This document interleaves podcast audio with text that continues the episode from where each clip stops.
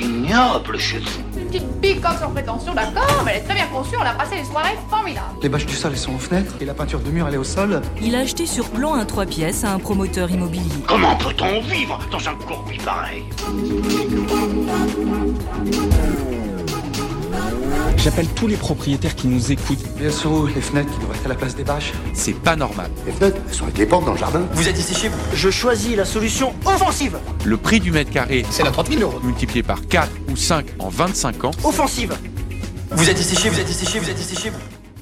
Je ne sais pas vous, mais moi je commence à avoir pas mal de personnes autour de moi qui achètent, ou ont acheté, un appart ou une maison. Pour moi qui ai toujours été locataire, je vois ça un peu comme une aventure lointaine, un chemin semé d'embûches et de termes barbares comme crédit, PLU, extrait cadastral ou accord de garantie. Mais choisir son chez-soi, ça ne peut pas être que ça. Moi j'ai voulu aller au-delà des termes et entendre de vraies histoires. Bienvenue chez moi Quand Mathilde m'a dit où elle vivait, j'avoue que mes yeux se sont un peu illuminés. La rue Oberkampf, dans le 11e arrondissement de Paris. En gros, à 3 minutes de mon propre chez moi. Quartier ultra animé de la capitale où les épiceries côtoient les brasseries et galeries d'art et les étudiants partagent les terrasses avec les familles. Le logement de Mathilde est au rez-de-chaussée, au fond d'une cour. Mathilde a 32 ans et elle est kinésithérapeute. Du coup, euh, son chez elle, c'est aussi son cabinet. Elle nous raconte. Aujourd'hui, euh, je trouve ça tellement pratique euh, de me lever le matin et de, m'habiller et d'être euh, en 30 secondes euh, à mon travail. C'est un luxe, euh, surtout à Paris. Avant, je faisais 40 minutes de transport, j'en pouvais plus. Là, je, je vois un confort de vie. c'est ouais, du luxe. hein. Franchement, si les gens ont un métier qui leur permette de faire du mixte, allez-y quoi. C'est ça change, euh, ça change la vie. On gagne du temps et euh, quand je sors en fait euh, de chez moi, c'est pour aller faire des courses, surtout ou voir mes amis, mais je me dis pas je sors pour aller au travail. Donc là, vous êtes dans mon cabinet de kinésithérapie. Vous êtes dans la salle de soins. C'est une pièce de 20 mètres carrés environ et il y a des fenêtres qui donnent sur une cour, la cour de l'immeuble. Donc il y a un bureau avec du matériel informatique pour faire les dossiers euh, pour les patients et puis une, une table de soins euh, et un évier euh, pour, pour me laver les mains entre chaque patient. Quand on sort de cette pièce, où est-ce qu'on arrive? Vous donnez sur la salle d'attente. C'est une salle d'attente avec trois chaises.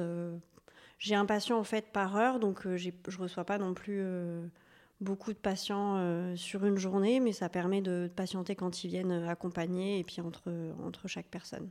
Et après, une fois qu'on sort de cette salle d'attente, on va à gauche, c'est ça, il y a une porte. Et où est-ce qu'on arrive? Vous arrivez donc euh, dans le hall principal qui donne à la fois sur la salle d'attente et puis sur une autre porte qui bascule en fait sur ma partie privée. C'est un appartement, un T2, avec une euh, cuisine ouverte, une euh, salle de bain qui est sur la droite avec une verrière. Et ensuite, vous débouchez sur un salon de, je pense, euh, à peu près 15 mètres carrés. Et puis après, vous avez au fond euh, la chambre euh, qui est fait euh, 10 mètres carrés. J'ai fait un petit peu un style scandinave avec euh, des couleurs euh, grises, jaunes, euh, bleues. euh. En fait, le salon et la cuisine sont séparés par, un, par une étagère euh, qui, qui sépare les deux pièces. Et euh, vous avez quand même une hauteur de plafond de 3 mètres. euh, et aussi une verrière au-dessus de la, la cuisine euh, qui permet d'avoir un petit peu de lumière euh, la journée. Je crois que c'était un soulagement, un accomplissement de me dire, euh, ben, j'avais 31 ans à ce moment-là, de me dire à 31 ans, Mathilde, t'es es propriétaire euh, de ton cabinet, de ton appartement à Paris. Peut-être comme un, un rêve aussi que je devais avoir petite, de me dire, bon, ben, un jour, j'aurai mon chez moi. Euh, et puis, ben, surtout, ça faisait dix ans que je vadrouillais un peu partout, à droite à gauche, que j'avais pas de stabilité. euh. Du coup, euh, d'avoir eu les clés, de me dire, ça y est, j'ai enfin un, un- endroit où je vais pouvoir me ressourcer, faire ce que je veux, mettre la déco que je veux, l'aménager comme j'ai envie. C'était vraiment chouette. Ça représente quoi le, le chez-soi? Pour, pour vous je, pense que ce qui se passe dans notre tête, si on n'est pas organisé dans notre tête, notre chez-soi va être aussi un peu en, bazar. Euh, et si on n'est pas bien, ben, du coup, notre chez-soi, il va pas être bien. Et je pense que si on va bien et, si, et les deux sont liés, si, on est bien chez soi et que notre chez soi est agréable euh, et qu'on s'y sent bien, et ben on va être mieux aussi dans sa tête. Donc euh, c'est important euh, pour son épanouissement personnel euh, d'avoir d'avoir un endroit où on s'y sent bien, sinon on ne se sent pas bien avec soi-même. Donc, du coup, là, en voyant votre chez vous, euh, on peut se dire que vous êtes bien dans votre tête. ah, je ne sais pas, en tout cas, c'est un travail euh, au quotidien de se dire ben, il faut aller bien pour. Surtout dans, dans, nos métiers où on, on transmet aux gens d'aller bien, on, leur, on, on, les aide pour aller bien. Euh, parce que ben, la kinésithérapie, c'est pas que que le soigner le mal de dos, c'est on soigne une personne qui vient dans un cabinet qui va pas bien, qui a, qui a mal, pas qu'au dos, parce qu'on souvent on, réduit à ça, mais non, c'est une personne qui va qui va pas bien parce qu'elle a tout un passé, elle a tout plein de choses émotionnelles, et donc pour moi c'est important de d'aller bien avec soi-même pour pouvoir soigner au mieux les gens vous avez acheté votre chez vous, qui est aussi votre lieu de travail. Est-ce que ça rajoute encore plus euh, d'importance à cet acte-là? Alors ça, il faudrait le demander à mes patients. Est-ce que, surtout ceux qui, ont, qui sont venus dans mon ancien cabinet et qui, continuent à me suivre ici parce qu'ils étaient contents du travail que je pouvais faire. Et je pense qu'ils doivent peut-être voir une différence de se dire, bon bah là, Mathilde, elle a son, son cabinet, elle peut faire ce qu'elle a envie il n'y a, y a personne qui peut lui dire non, euh, t'as pas le droit de faire ça ou euh, il faut être à l'heure euh, absolument. Donc peut-être qu'ils doivent ressentir euh, quelque chose de, différent. J'en sais rien, faudrait leur demander. je pense qu'en tant que patient, c'est important aussi d'arriver dans un endroit où on se sent bien, où on se sent détendu, surtout quand on sort euh, du métro ou euh, du bus ou de cette vie parisienne mouvementée où on court à 100 à l'heure, d'arriver dans un endroit où, les gens me disent ça sent bon, on est bien, il y a de la musique, je mets de la musique classique donc ils sont détendus et ça, doit jouer. Déjà, pour moi, le soin commence euh, quand ils arrivent dans la salle d'attente. Ils ont, déjà, ils déchargent euh, de l'énergie négative de l'extérieur. Et euh, par contre, il y a un truc auquel j'ai pensé quand je suis rentrée là tout à l'heure, c'est que je me suis dit, en fait, ça doit être compliqué parce que votre chez vous, c'est aussi votre lieu de travail. Et du coup, il n'y a pas vraiment de coupure, en fait. Est-ce que vous arrivez à faire cette coupure-là? Je pense que là, c'est encore trop tôt. Ça fait sept mois que je suis installée. Il y a eu, j'avais beaucoup de choses à gérer encore pour le cabinet, donc euh, il y a eu des moments où j'ai eu du mal à couper, mais je pense que euh, là, depuis, depuis quelques temps, j'arrive mieux, depuis peut-être le mois de décembre, euh, j'arrive mieux à me dire, bon, bah là, je ferme la porte et le boulot est derrière, et là, je suis chez moi, et peut-être que des fois, c'est un peu difficile, mais parce qu'en fait, quand vous aimez votre travail et que vous, vous y mettez tout votre cœur dedans et toute votre énergie, vous avez du mal à couper. Je pense que tout le monde est pareil. Même des fois, quand le téléphone sonne ou qu'il y a un message d'un patient, même le week-end, ça m'arrive d'y répondre parce que ben, ça me semble important. Mais hum, je pense que j'y arrive de plus en plus. C'est un travail euh, que j'essaie justement de bien couper. Pour l'instant, j'ai pas l'impression d'être euh, surmenée par mon travail et de me dire il y a que ça qui compte. Euh. Donc même si on tombe sur cette salle d'attente, c'est aussi je la vois pas comme ça en fait. Je vois comme mon entrée. mon entrée très grande. Voilà. Est-ce que vous êtes encore en retard au travail Eh ben, ça peut m'arriver en fait.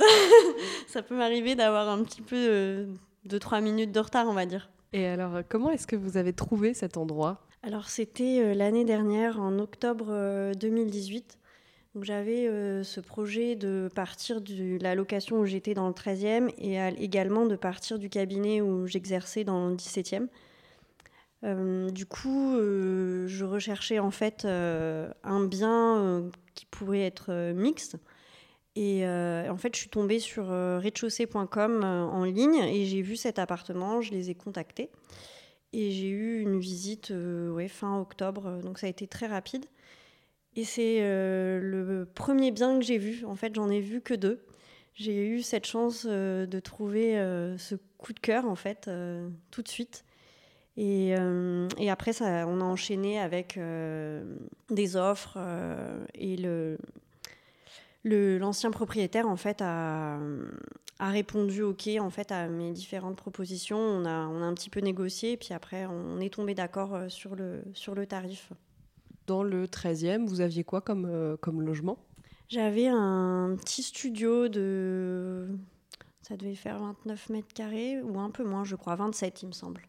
C'était au cinquième étage, donc euh, beaucoup plus lumineux qu'ici parce qu'on est quand même en rez-de-chaussée, mais c'était euh, en fait, c'était pas tout à fait en enfilable, il était en anguleux en fait. Il y avait euh, juste euh, une pièce principale avec une cuisine et puis un petit couloir qui menait à une salle de bain et les toilettes. C'était votre premier logement à Paris ou est-ce que vous en avez eu d'autres Où est-ce que vous avez vécu? C'était mon premier logement à Paris, mais ça fait que deux ans en fait que je suis à Paris. Et en fait, pareil aussi, c'était du bouche à oreille. J'ai vraiment trouvé tout de suite, j'avais pas visité 15 000 appart, euh, je sais que c'est compliqué euh, l'immobilier ou se loger à Paris. Et c'est vrai que moi, pour euh, mon expérience parisienne, je ne peux pas dire que ça a été compliqué. J'ai trouvé tout de suite à me loger et puis tout de suite à acheter. Donc j'ai eu vraiment beaucoup de chance. Mais sinon, non, avant, j'ai beaucoup voyagé en fait. J'ai travaillé à l'étranger presque deux ans en Nouvelle-Zélande, tout de suite après mon diplôme en 2009. Et puis ensuite, j'ai vécu trois ans à Aix-les-Bains où j'étais aussi assistante collaboratrice dans un cabinet. Puis ensuite, j'ai fait euh, trois ans de remplacement, mais partout en France. J'ai eu beaucoup de chance, en fait, de trouver tout de suite euh, à me loger à chaque fois, même dans les autres villes. Que ce soit Aix-les-Bains, avant d'avoir. Euh, j'avais déjà mon travail à Aix-les-Bains, j'avais signé mon contrat avec mes collègues et en fait, je cherchais un logement. Et pareil, en une journée, j'ai trouvé tout de suite. j'avais dû visiter trois, quatre appartes et puis ça a été facile. Je ne sais pas, en fait. Les gens disent que c'est difficile de se loger. Je, peux comprendre, mais en fait, ça dépend vraiment du, du, timing, en fait, du bon moment, se trouver au bon moment, au bon endroit. Et euh, est-ce que du fait de ma profession, oui, peut-être profession libérale, ça peut inspirer confiance. Euh, après, c'est vrai que je me dis que je suis, ben, j'ai acheté toute seule. Euh, j'ai eu beaucoup de chance qu'ils acceptent mon dossier. Et c'est vrai que quand j'ai visité l'agence immobilière, la, la, personne qui m'a fait visiter, euh, donc c'était euh, rez-de-chaussée.com, elle, elle, a appuyé tout de suite mon dossier auprès euh, du vendeur. Donc j'ai eu aussi cette chance qu'elle qu'elle ait eu un petit coup de cœur aussi pour moi, je dirais, de... Mon, projet en fait lui a plu. Hein. Quand je lui ai dit je veux, je veux, faire mon cabinet et puis à la fois mon logement, elle a trouvé ça génial et euh, elle a dit je vais appuyer votre dossier et euh, faire en sorte qu'on arrête les visites et que ce soit vous qui, qui soyez euh, l'acheteuse de ce bien. Vous aviez repéré deux, deux logements, c'est ça? Dont celui-ci. C'était quoi l'autre? Alors l'autre était dans le 17e, dans le quartier des Batignolles. Et en fait, il était plus petit. Donc là, vous avez 74 mètres carrés et l'autre, il y avait à peine 50 mètres carrés. Je me rappelle plus bien parce qu'en fait, euh, quand je suis rentrée dedans, je me suis pas sentie bien. Donc euh, j'ai regardé un petit peu et puis je, me suis visualisée aussi euh, l'espace et pouvoir créer à la fois vraiment une séparation entre le cabinet et puis la partie privée. Ça, c'était important en fait, de pouvoir vraiment. je voulais pas que mes patients viennent chez moi pour aller aux toilettes, par exemple. Donc il fallait vraiment que je visualise quelque chose qui pouvait vraiment séparer la vie professionnelle de la vie privée. Et mm, même euh, la façade de l'immeuble était pas belle. Ça, c'est important. Pour moi, c'était important que quand les patients ils arrivent devant l'immeuble, ils trouvent que l'immeuble est beau, qu'à l'intérieur c'est propre. C'est, ça peut paraître bête, mais je pense que quand on arrive dans un endroit où on a l'impression que c'est insalubre, on n'a pas vraiment envie d'aller se faire soigner. Et alors, du coup, est-ce que vous vous rappelez de votre première visite ici? Oui, oui, tout à fait. Je me rappelle, euh, je suis rentrée et je me suis tout de suite sentie bien et ça, c'était important parce qu'on passe euh, des heures au travail et il fallait que je sois bien au travail et à la fois bien chez moi. J'ai fait des travaux pour pouvoir modifier euh, par rapport à mon projet. En fait, si vous voulez, là où dans la pièce où on est, c'était un grand salon il n'y avait pas les toilettes pour les patients, il y avait euh, un grand espace de, euh, je pense, ça doit faire 30 mètres carrés euh, la pièce en tout. Et vous aviez euh, la cuisine qui était déjà présente. Donc moi, j'ai fait juste euh, poser des cloisons. La salle de bain était aussi euh, en état. J'ai rien fait euh, de spécial pour cette salle de bain. Il y avait aussi euh, donc les toilettes auxquelles je n'ai pas touché. Par contre, au niveau salon et chambre, c'était une grande chambre en fait. Il n'y avait pas de salon. Le salon était donc là où on était et là où nous sommes, pardon. Et donc du coup, c'était une estrade en fait. Vous aviez c'était pas un suplex parce que c'était pas haut, mais il y avait au moins 3-4 marches. Ouais, c'était un- une estrade de, de 1 mètre en fait, de hauteur. Pendant les trois mois en fait, avant de, signer, euh, même euh, on a signé le compromis en décembre, donc j'ai visité fin octobre, on a signé le compromis euh, de vente en début décembre. Et déjà là, j'avais déjà imaginé pendant un mois comment ça allait, euh, ça allait rendre. Et puis au moment au moment de la signature, déjà, j'avais vraiment une, une idée de comment ça allait se passer. Et puis les travaux ont dû commencer euh, une semaine après, euh, une semaine ou dix jours après la, la signature définitive. Et là, c'est là qu'on a décidé de péter cette estrade euh, pour gagner cette hauteur de plafond. Alors, du coup, les travaux ont duré combien de temps? Alors là, on rentre dans un sujet euh, qui est peut-être. euh, J'ai eu beaucoup de chance sur l'achat, mais là, le- les travaux, ça a été beaucoup plus compliqué que, que ça, et c'est encore à l'heure actuelle euh, compliqué. En fait, euh, les travaux ont duré, euh, on va dire, trois semaines de fin avril jusqu'à mi-mai. Et hum, mi-mai, c'était pas encore tout à fait fini, les finitions n'étaient pas, étaient pas super. Du coup, ils sont revenus. Moi, j'ai quand même ouvert mon cabinet au mois de juin et ils sont revenus au mois de juillet euh, refaire des finitions. Et encore aujourd'hui, il y a des problèmes dont je suis pas satisfaite. Surtout au niveau électrique. Quand euh, j'ai acheté, je savais que c'était pas aux normes. Donc, dans les travaux, c'était prévu de tout remettre aux normes. Et là, en fait, euh, on n'est pas encore aux normes aujourd'hui. Pour la surface, euh, de temps en temps, ça disjoncte parce que c'est pas assez bien réparti au niveau des fusibles. Et à part ça, l'ensemble a été fait comme vous l'imaginez? Oui, en fait, les grosses œuvres ont été bien faites, ça, j'ai rien à redire dessus. C'est juste des détails de finition. Moi, je vois tous les détails au niveau de la peinture qui vont pas, au niveau des plaintes, euh, les joints qui sont mal faits. euh, et hum, quand c'est votre, euh, c'est votre bébé entre guillemets, c'est hum, moi j'ai mis toute mon énergie depuis un an là-dedans et quand vous voyez qu'il y a des choses qui n'ont pas été respectées au niveau d'autres professionnels. Ça vous met en, ça vous met en colère. Et vous les avez choisis comment euh, Les gens qui ont fait les travaux, c'était du bouche à oreille? Tout à fait. En fait, euh, c'est une de mes amies euh, qui vit en Alsace qui m'a recommandé ses amis à elle venant d'Alsace. Elle avait peur en fait que je me fasse avoir par les entrepreneurs parisiens. Et finalement, ben, c'est des entrepreneurs alsaciens qui, qui vous ont eu? Qui m'ont eu. Tout à fait. Ils ont vu la pigeonne, euh, femme seule, euh, qui n'y connaît rien en travaux, euh, pour pouvoir l'arnaquer sans problème. Mais du coup, vous avez payé très cher?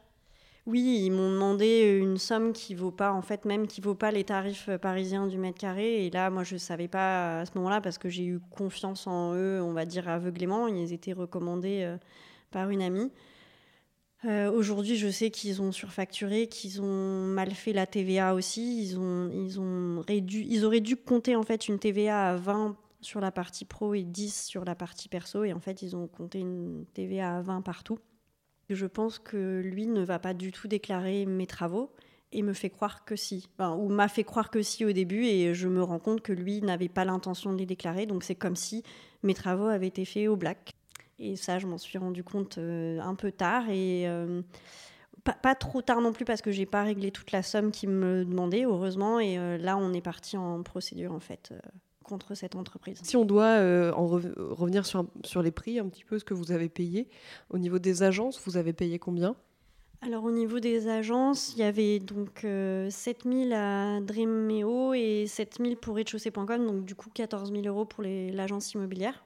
Au niveau de l'appartement en lui-même, vous l'avez quand même eu à un bon prix, en sachant que le 11e arrondissement, c'est un quartier euh, très en vogue, très vivant, qui attire beaucoup. Oui, effectivement, euh, je pense que maintenant, on doit être presque à 11 000 euros le mètre carré. Moi, c'est vrai que je l'ai eu à environ 7200 euros le mètre carré. Donc c'est incroyable. Je, je, crois que c'est incroyable, oui. Euh, en fait, euh, il était euh, affiché à 615 000. J'ai réussi à le faire baisser à 565 000. Et les 565 000 comprennent les frais d'agence et donc aussi le mobilier, plus le, le prix, le prix du bien. En fait, je pense que déjà le rez-de-chaussée, ça, ça attire pas trop les gens. Peut-être que le fait que le bien soit encore en local commercial, euh, il y avait aussi cette complication-là euh, à prendre en compte. Donc il faut savoir que j'ai acheté ce bien euh, sans changer la destination, il était encore en local commercial. Donc ça, c'était vu avec mon notaire m'avait déjà mis, en garde, mais j'ai voulu quand même acheter sans avoir fait ce changement de, destination.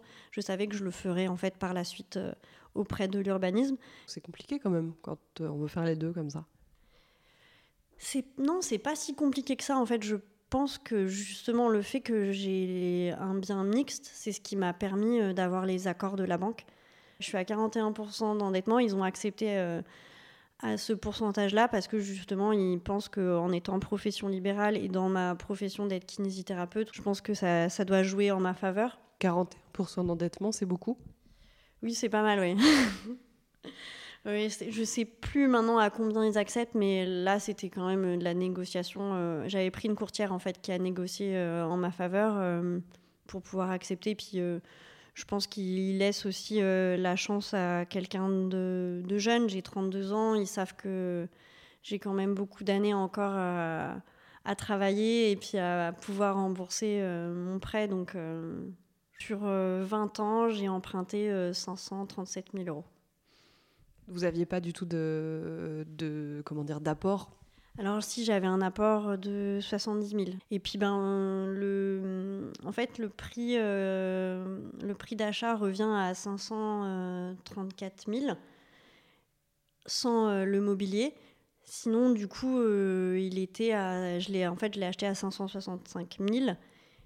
Et après il faut rajouter le prix du notaire, les frais du notaire en fait qui sont de en tout, ça doit être, euh, en tout, ça doit être 603 000, donc euh, près 40 000 euros de frais de notaire.